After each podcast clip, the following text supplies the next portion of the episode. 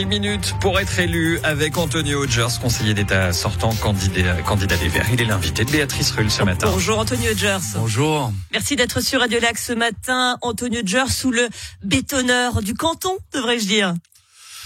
Euh, vous pouvez le dire si vous voulez reprendre le slogan des populistes, mais euh, je pense que ce qu'on oublie, c'est que derrière ces nouveaux quartiers, il y a énormément d'espaces verts publics qui est créé. Il y a l'équivalent de 600 000 mètres carrés. 600 000 mètres carrés, c'est dix fois le parc des Bastions que l'on va créer dans les nouveaux quartiers du Pave euh, et des autres euh, quartiers qui, qui émergent à Genève. Et au lieu d'être des espaces verts privatisés, réservés à ceux qui ont la chance, on va dire, d'avoir un jardin, qui sont quand même minoritaires à Genève, eh bien, ces espaces verts seront ouverts à tout le monde. Et c'est ce qui m'importe. Je pense que la nature est très importante en ville, mais c'est très important qu'elle soit ouverte au public. Donc, vous avez construit 5 euh, à 7 000 arbres abattus par an, on en a beaucoup parlé, mais surtout en 10 ans, il n'est pas plus simple de se loger, les loyers ne sont pas moins chers. Votre solution cet été, Antonio George, c'était la machine économique genevoise doit ralentir pour moins attirer, c'était vos mots. Quelles sont vos pistes pour saboter la croissance genevoise? Non, c'était pas euh, ça mon propos et, décidément vos angles. sont... j'ai un côté un peu retard. Oui, je, je sais bien, mais malheureusement la, la, la, la vraie vie est un peu plus complexe. Je pense que Genève vit dans une contradiction entre de vouloir attirer beaucoup d'entreprises, beaucoup de multinationales, ça crée euh, beaucoup d'emplois. Le marché suffit pas, donc on attire beaucoup de gens qui viennent travailler chez nous. Et si on loge pas ces gens, bah, qu'est-ce qu'ils font? Bah, Parce qu'ils peuvent pas se loger à Genève, et ben, ils vont se loger en France ou sur le canton de Vaud. Et qu'est-ce qu'ils font? Tous les matins, tous les soirs, ils prennent leur voiture pour venir au travail.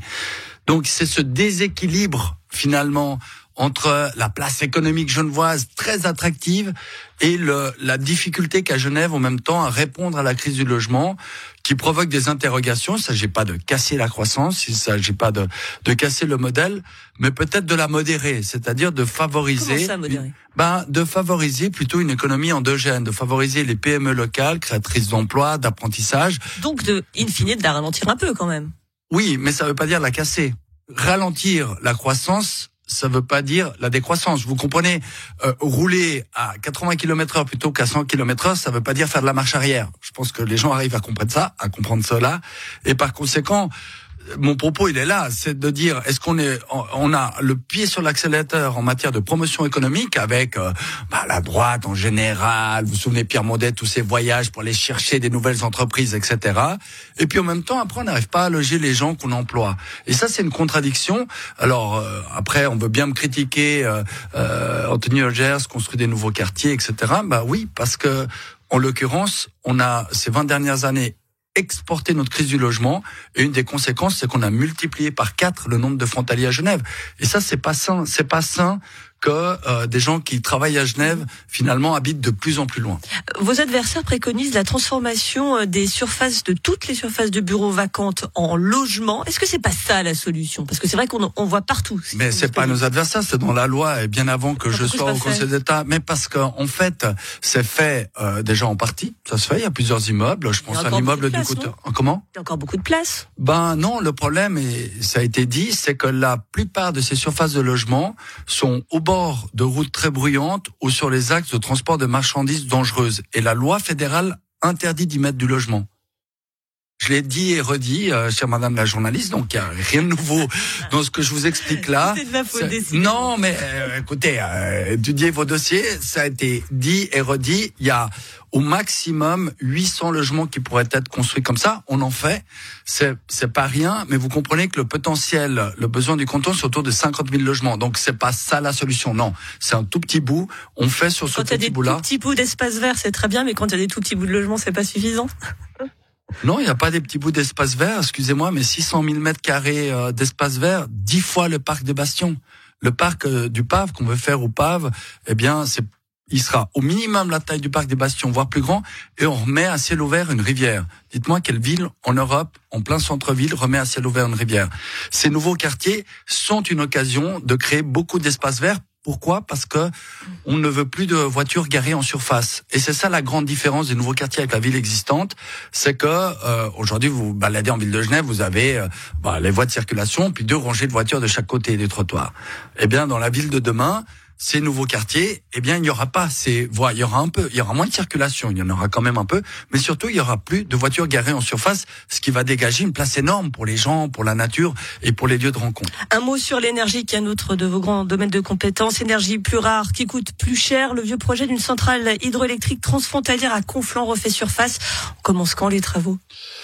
Alors, ce projet a été étudié depuis 30 euh, ans. En l'état, il est euh, absolument pas rentable. Donc, euh, moi, je veux bien commencer les travaux, mais après, il faudra envoyer la facture aux contribuables. Donc, euh, j'aimerais que les tenants de ce projet aient jusqu'au bout.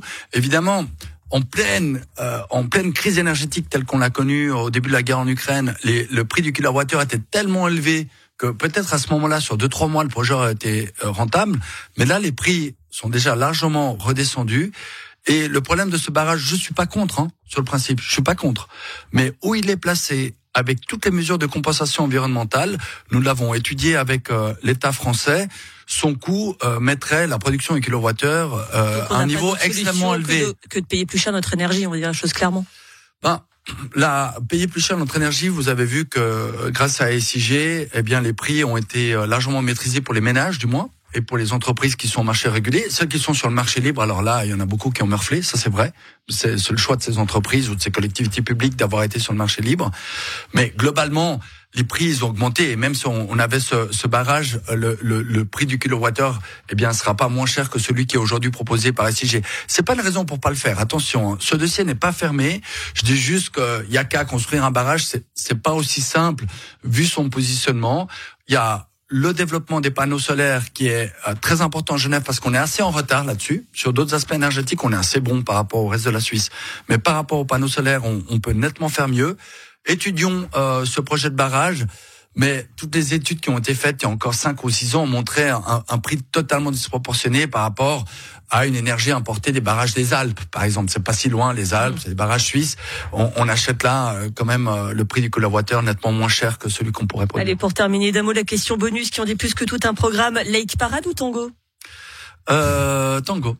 Merci beaucoup, Antonio Hodgers, conseiller d'État sortant, candidat des Verts. Et je vais donc revérifier mes dossiers, j'ai bien compris. On se donne rendez-vous peut-être le 2 avril prochain. Volontiers.